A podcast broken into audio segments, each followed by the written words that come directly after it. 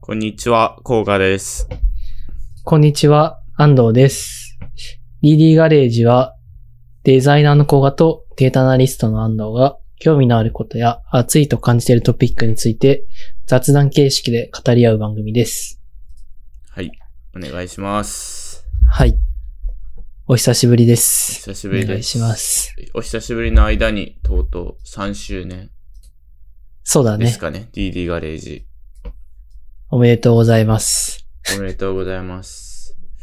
3し、え、3周年っていうことは、あれは、あの、僕らが社会人になる直前に撮ったから、社そうだ会人ね。になってちょうど3年終わるって感じかな。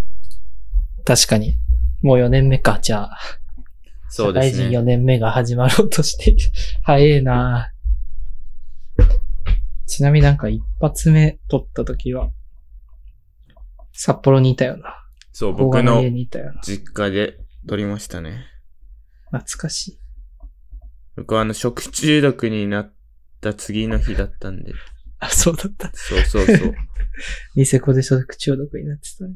そう。あの、安藤くんと一緒にニセコでスキー行って、あの、思いっきり食中毒でめっちゃ具合悪い中、休み休みスキー。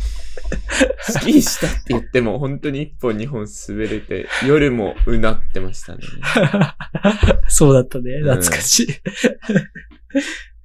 よくあれでスキーしてたな、確かに。いや、すごいよね。ちょうどコロナが始まる直前そうね。だよねうん。懐かしい。2020年の2月17日って書いてるわ。今見たら。うん。はい。なんか、4年目の抱負とかありますか4年目の、え、ポッドキャストの抱負ですかうん。い やもう続ける。これだけ。続けよう。頑張って。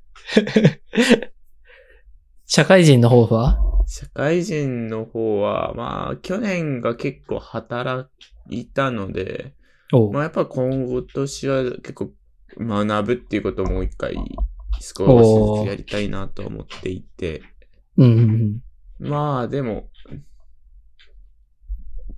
まあ、あんまりこう、僕あの目標立てるタイプだったりはしないんですけど、 やっぱ学ぶっていうとこですかね。安藤君はどうですかあー、同じかな。まあ、あとは、新しい会社に入ったし、ちょっとまあ、うん。バリューを出していきたい。そうですねう。ん。楽しい、楽し、楽しみつつ、やっていきたいですね。はい。ちなみに、新ポジションは慣れました。もう半年、8、8ヶ月くらい経ってるよね。 7月入社なので、8ヶ月くらい経って、もう慣れたというよりは結構もうバリバリ働いてますよ。いいっすね。楽しいっすかまあ、楽しくはあるんですけど、うん。まあやっぱり僕デザイナーなんですけど、デザイナーがそんなに、デザイナー以外は増えたんですけど、デザイナーがそんな増えなかったので、まあ割かはいはいはしい仕事量は結構入ってから増えてる感じですかね。うん会社とか事業がやっぱり成長するので。はいはいはい。いいっすね。いい時期というか。はい。あれ創業が、結構でももう経ってる。10年くらい。えっと、創業5年目ああ、はい。で、えーサービス、最初違う事業をやってて、うんうん。はあいの、サービスをやり始めて、まあ2年目。はいはい。はい。いいっすね。楽しそうです。はい。はい。なんか、雑談の続きで言うと、はいなん。か最近、楽しそうなことをしてましたね。あそうですね。 あのー、何でしたっけ、勤労感謝の日か違うか、2月の後半の祝日を挟んだ時にタイに行ってきて、タイのプーケットとバンコクに行ってきましたが、うん。はい。そうですね。楽しかったですし、まあやっぱり全然なんかもう超久々に5年ぶりくらいに海外に来たので、うん。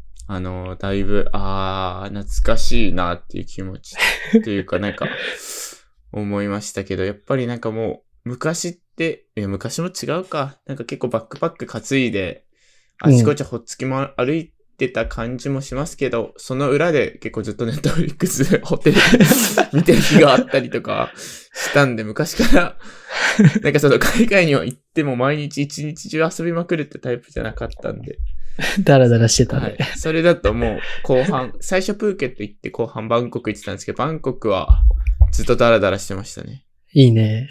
はい。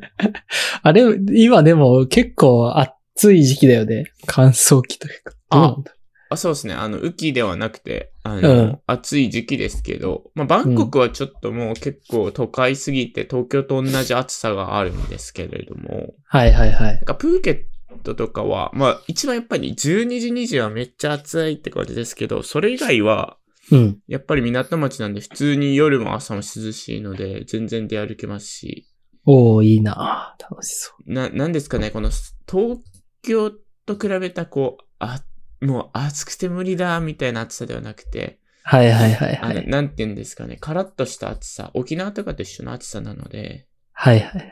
まあなんかそんな、すごいしんどい暑さではないですね。あー、いいないいっすね、プーケット。楽しそもうプーケットは、でもやっぱりもう、あの、欧米人ばっかりでしたね。う。えー。あの、バケーションなのか知らないですけども、なんかバイク借りたり、もうなんか、はいはいはいはい。ロング、あのもう1ヶ月とか2週間くらいいる感じの欧米人がいっぱいいて、もう街中は欧米人だらけで、逆にアジア人があんまいなかったかなってイメージですね。あー、なるほど。はい。そうなんだ。まあアメリカが遠いんで多分ヨーロッパ系の人があ結構来てるのかな。確かに、オーストラリアとか、はい。多そうなイメージ。ジがある。確かにうんそうですね。いいな。あれ今って、なんか、ワクチン3回打ってたら、普通に出国できるみたいな感じだっけあ、そう。あ、えっと、タイは1月くらいに、えっと、入国規制はなくなっていて、うんうんうん、日本の方で入国規制があるので、ワクチン3回目か、あの PCR の検査証はいがはいは必い、要はい。になりますね。僕ワクチンそのために3回目打ったんですうん。が、まあなんか、その、アプリ、ウェブウェブのはいはないんかある入ね国審査系のやつがあって、ああ、こういう風になったんだなっていうの。うん。もう全部電子でやってくださいみたいな感じでした。はいはいはいはい。あれ帰るときも、なんか、現地で、んなんか、PCR 検査とか受けたそれはないやそれはない。3回目受けてるから日本入国ができる。でもなんか PCR もバンコクだったらサクッとうん。なんか本当に5分、10分くらいで終わるらしはいいはいのはで、い。なんかまあ、3回打ってない人でも、その、PCR のためにめっちゃ時間強い、使わなきゃいけないってわけではなさそうですね。はいはい。ああ、めっちゃいいな。それいいな。いや、この前、フランス行ったとき、帰る直前にこう、PCR はい。受けて、受けなきゃいけなくて、それで、なんかこう、飛行機乗る前に陰性証明出さないと乗れないみたいなことがあって、えー、苦労したんで、うん。うん。今、もうそういうのなくなってんだったら、いいな、いけるし、そ行きうたでいすな。ね。うん。またいいっ夏す頃、ね。台湾とか行きたいなっていう感じですかね、僕は。はいはいはい。台湾いいね。はい。ちょうど同僚が台湾人で、今日から台湾に帰るっつってた。終ああ、そうなんです ね。あれもう、うん中国の正月終わってますよね。わってる終わってる。全然ちょ終っわってると、か。一ヶ月そう、そこ前で帰れないからっつってた。か。ああ、なるほど。人がすごすぎて。 はい。 はい。まあ、そんな感じで、今日は、なんすかオフライン勉強会について。はい。雑談という感じだね。はい。あと、オフライン勉、あ、そうだね。僕がなんか最近、あの、オフライン勉強会に行ってきたっていう話をしたくて、あとはなんか、チャット GPT の話とかを、先、前回もしたけど、ちょっとなんか最近すごい、めちゃくちゃいろんなアプリケーションが出てきたりしてるんで、そこっすかね、話せるのは。はい。どっちから話すまあ、どっちでも大丈夫ですが。じゃあ、話すわ。はい。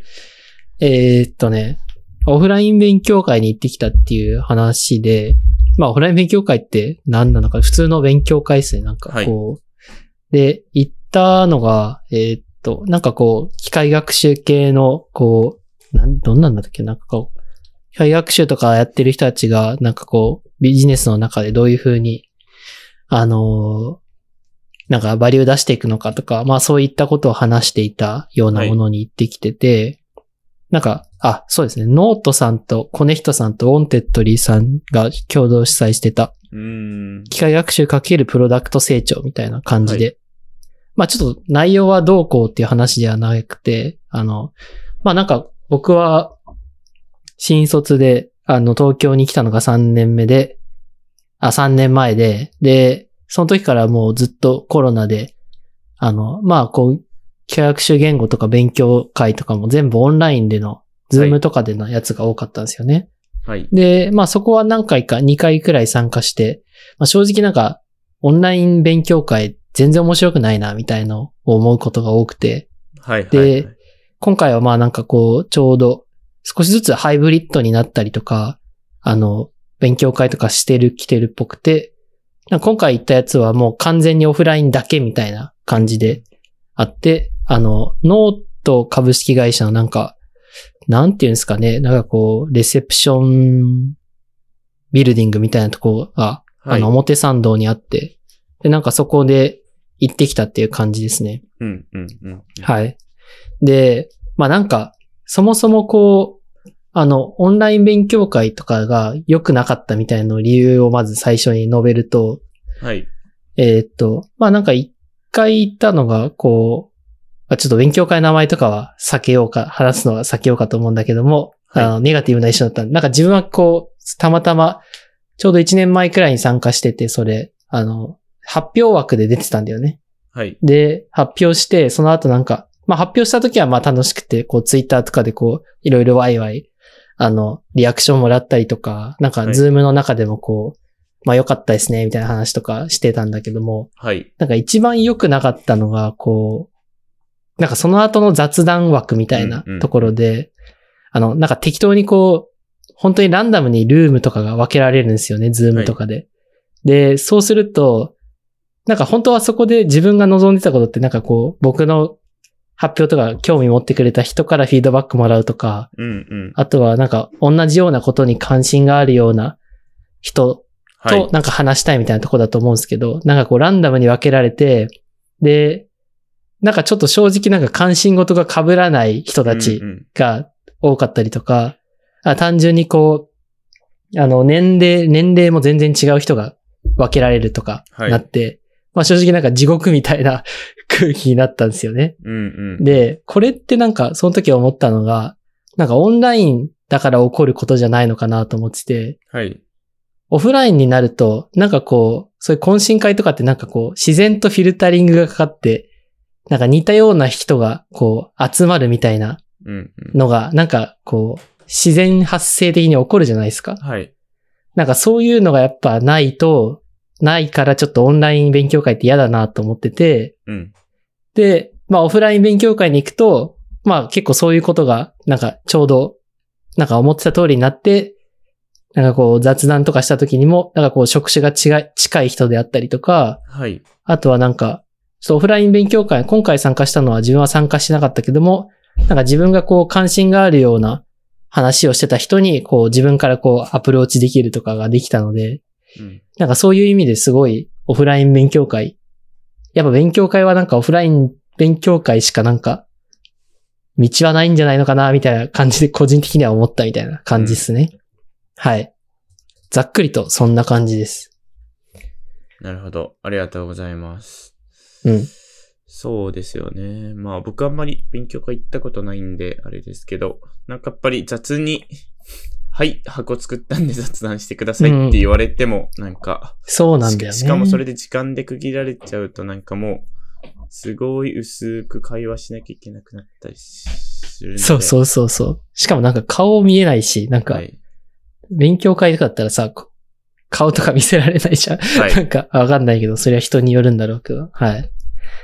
ね、そんなことがあったりしましたね。まああとは、単純になんか良かったのはこう、ノートの、ノート社のオフィスがすごい綺麗で、はいで、こう参加してくれた人たちにみんなこう、あのーあ無料で軽食とかが配られたり、うん。こう、お酒を飲みながらなんかその勉強会も参加しましょうみたいな感じで、なんか単純に場所として非常に良かったな、みたいな感じで思いましたね。はい。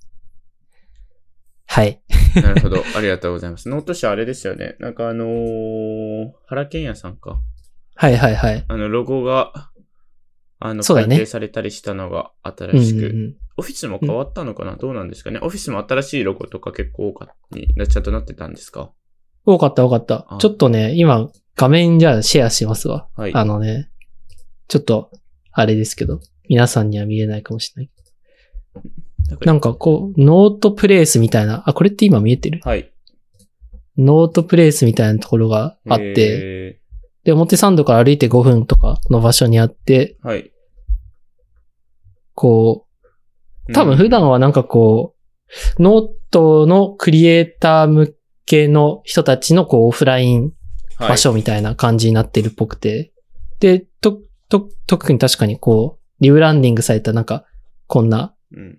かっこいいですよね。このなんかノートっていうブランドうんが、はい。ロゴがあったりとか。はい。なんかこんな場所でしたね。はい。これだけです。あれですよね。なんか、ノートさんは、あの、若干し、し白、ちょっと、あの、薄めのウッディな感じのオフィスが結構、うんうんようんうくん。写真で見ますけれども。うんうんうなんん。か確かに。それがなんかすごい、見た感じ、ヒノキっぽいというか、はいはいはいはい。爽やかなオフィスなんだなぁと思ってて。たりそうそう。あと、ノートさんで言うと、まあ、次の話題に、あの、なってしまうんですけど、あの、AI を活かした機能を先月かな、はいはいリリースはいはいされてましたよね。知ってますかなんか要約機能とかだっけあれノート AI アシスタントかな今はいはいはいちょっとはい見てるんですけど。なんか、記事の切り口の提案だったり、まあ、概要から目次作るとか、うんうんう構ん成作ってくれるみたいなところで、まあなんかこれ、あの、すごいもうここ1週間かなりチャット GPT はいはいはい。あのサービスが出てきましたけど、ノートさんはもう、けあの、まあ、1ヶ月前くらいですかね。うんうにん。もう先駆けて機能を出していて、まあ、やっぱり多分この AI アシスタントがいることでな、なんですかね。やっぱり記事書くのって書き始めが一番きついじゃないですか。うんうんうん。なかなか、あの、ペンが進まなかったりうんうん。するところをなんかアシスタントでうまい切り口で AI 使っているなっていう印象ですかね。はいはい。確かちょうどなんかその、そのオフライン勉強会とかでもはい。ノートの機械学習担当してますみたいな人いたから、もしかしたら彼らがやってるのかも。うん、うんその時はね、なんかなかったんだよな、あんまりその話。あ、そうなんですねあ。なんか、で、で1ヶ月前、2ヶ月前くらいとか。うん。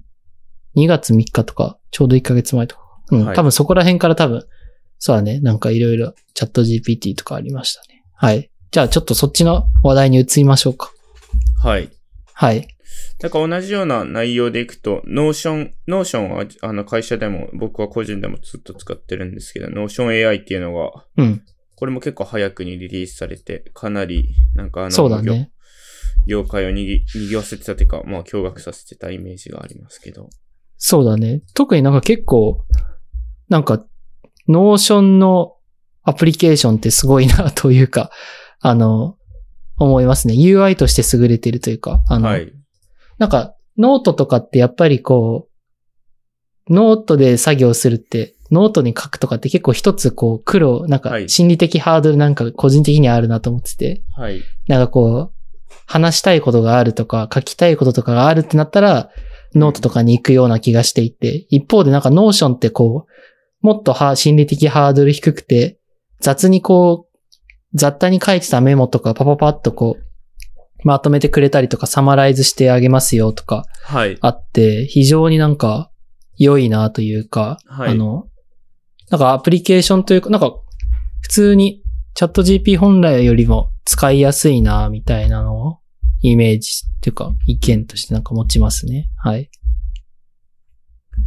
あの、世の中的には結構、こう、じサービスにプラスアルファで AI 組み込んだりっていう流れがかなりあったりとか、あうんうんの、うんまあ、ジェネレーティブ系で AI が、AI サービスが出てきたりしてますけれども、ななんかそれ一つ一つ紹介するっていうよりかは、前回、まあ、あの、なんですか、チャット GPT とか、ミッドジャーニーみたいな話は安藤は君いがしてくださったと思うんですけど、なんかかいはいはいやっぱり、そのビジネスとしては、なんかこれを使わない手はないし、これを使っていかないと、まあ、やっぱりどんどん遅れてしまうんだなっていうのは、ここ一週間ですごく感じていて、はいはいはい。まあ、あの、成果物がどうであれ、じ自分で制御して自分の、こう、実用的に使うこと自体の、うなんん。かスキルっていうのが多分今後結構求められていくのかなと思っていて。はいはいはい。か確かに。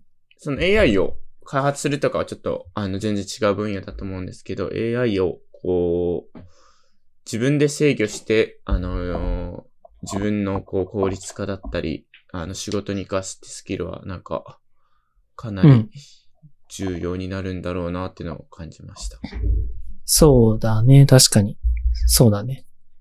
なんか、普通に、なんか自分の作業とかでも使えるなとか思ったり、うん。会社の業務とかでも使えるなと思ったり。まあ、ただちょっと、なんかでも、あれだよね。なんかニュースとか見てると、日本の企業とか海外の企業とかも、はい。こう、業務に直結するとこで結構制限している会社とかって結構なんか見られ始めてるなと思ってて。なんか今まではこう、使う人は使えばいいみたいな。はい。で、使ったら結構生産性上がるみたいな話があったけども、なんか企業としてそれを許すのか許さないのかって結構なんかなんかう一つ観点として確かになと思ったりはするというか、うん、うん。うん、思いますね。あの、まあ、どういうことかっていうと、やっぱり、こう、なんだろうね、こう、なんだろう。一つあることとしては、例えば、はい。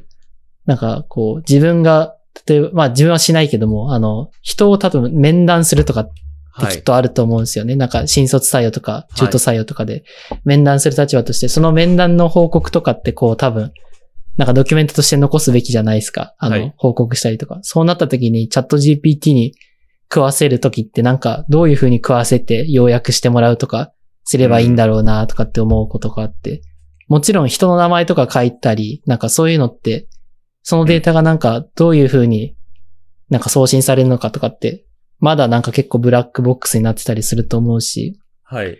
プライバシーとかの観点で、あの、まあ、組織としてそれを推奨するのかしないのか問題みたいなのは、なんかまだ結論が出てないのかな、みたいなうんうんうん。思ったり、はい、しましたね。あれ、ちなみにチャット GPT は、あの、もうビジネス、その個人、じょ抜き取った情報も、そのなんか、何かに利用したりしないみたいなのが明記されてた気もあ、そしなくはないんですけど、なんかそれがアップデートがあったような、プランによるのかなう。ちょっと僕はね、わかんない、そこ。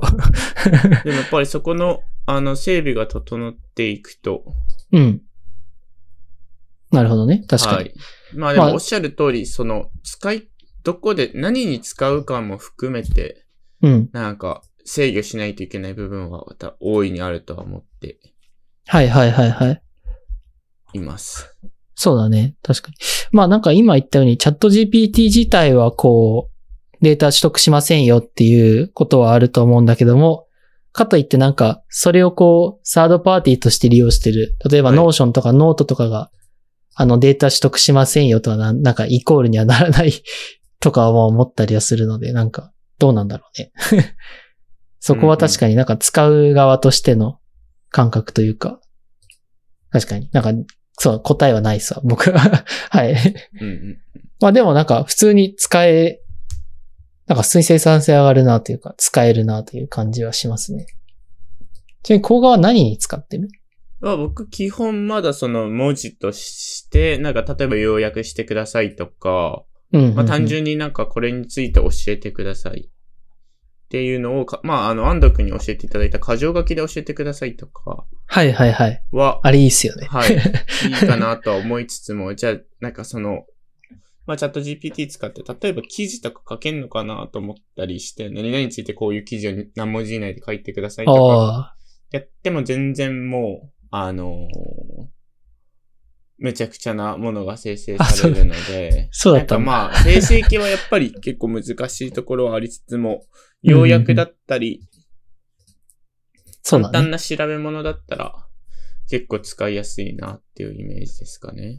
はいはいはい。なるほどなるほど。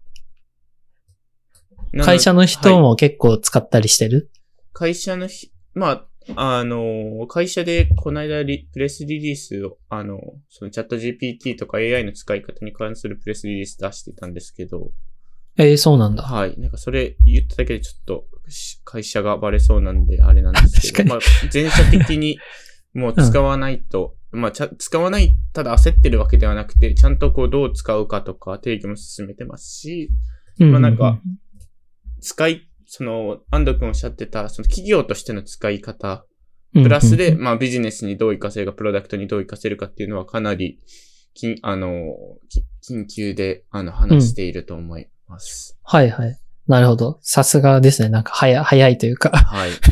御社のなんか組織として早い。まああと多は、分ねああ、どうぞ。うちの会社は多分、そういうの言わないと思う。うん絶対。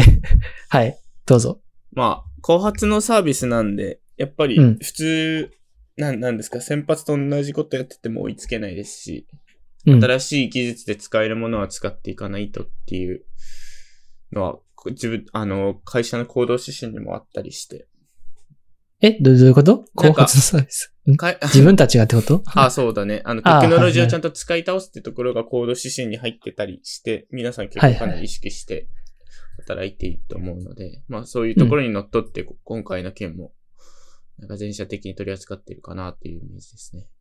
いいっすね。まあ非常に。あとはデザイン、自社のデザイナーとも、なんかこう、どういう風に使っていけるかっていうのを話したりもしていて、うんうんうんなうんんか若干今日そこ話せればなと思っていて、なんか今ってやっぱりまだ、あのー、ちょくちょく違うのは見られてますが、結構あのー、ジェネレーティブ系の、あの、デザインも多くて、うんうんうん。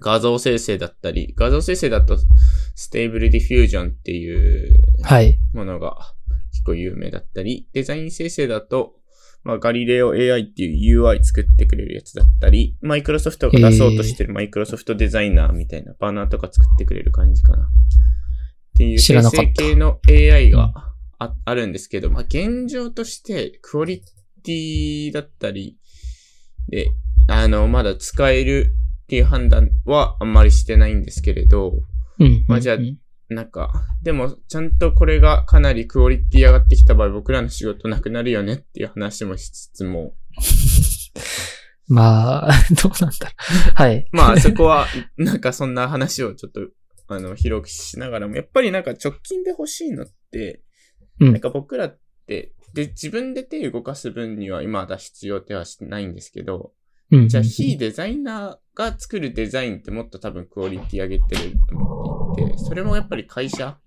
うんうん例えばですけど、安藤くんが登壇しますってなった時に、デザイナーが作るのと安藤くんが作るのとかなり資料に差がどうしても職種、あのー、うんうんうん。開いてしまうと思っていて、はいはないんかそれをこう僕らが一個一個チェックし、すなんかこう大事なものはデザイナーがチェックしたりはするんですけれども、うんうんなんかそこって多分もっとこう非デザイナーがクオリティを上げるための、ために AI を使うってことは多分できるなと思っていて、はいはいはい。確かに。なんかわかんないですけど、ジェネレーティブ系だったら、例えば、ノーションに箇条書きで書いて、まあ、図を生成してくれたり、スライド生成してくれるみたいなところだったり、うんうんうんうんまあ、ある程度簡単に作ったスライドを、こう、綺麗に、余白とか文字サイズとか、ルールにのっとって、まあ、あと、自社のトンバナに合わせて、まあ、ある程度、こう、綺麗に成形してくれるっていうところだと、まあ、かなりこう、なんだ、自分の制作物のクオリティは上がんないけど、会社としてはかなり、みんなの一定水準がぐんと上がるんで、はいはいはい。あの、デ確ザかイにンの価値はかなり上げれるかなと思ってうん。いるっていうのが個人的な今の考えですかうね。ん。非常に共感できる。いいっすね。まあなんかそういう、すでに専門知識がある人は、あ補助的に使って、はい。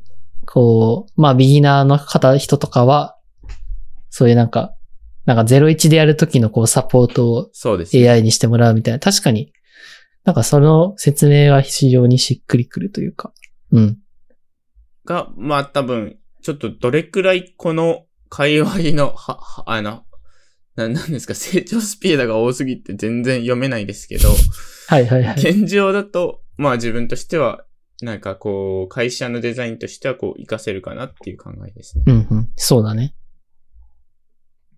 なんかそういう、最近だとこう、プロンプトエンジニアとかっていうのがあるけど、そういううまく付き合い、使い、付き合い方とか、あの、はいビギナーの方でも、そういう、最初のブーストに使いやすくするみたいな、そういった、なんでしょうね、ロードマップを整えるみたいなのも、なんか一つの直近のなんか価値の提供というか、そうです仕ね。方の一つかなと思ったり。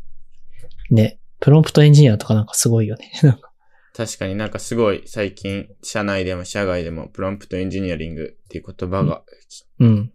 よく耳にしますね。はいはい。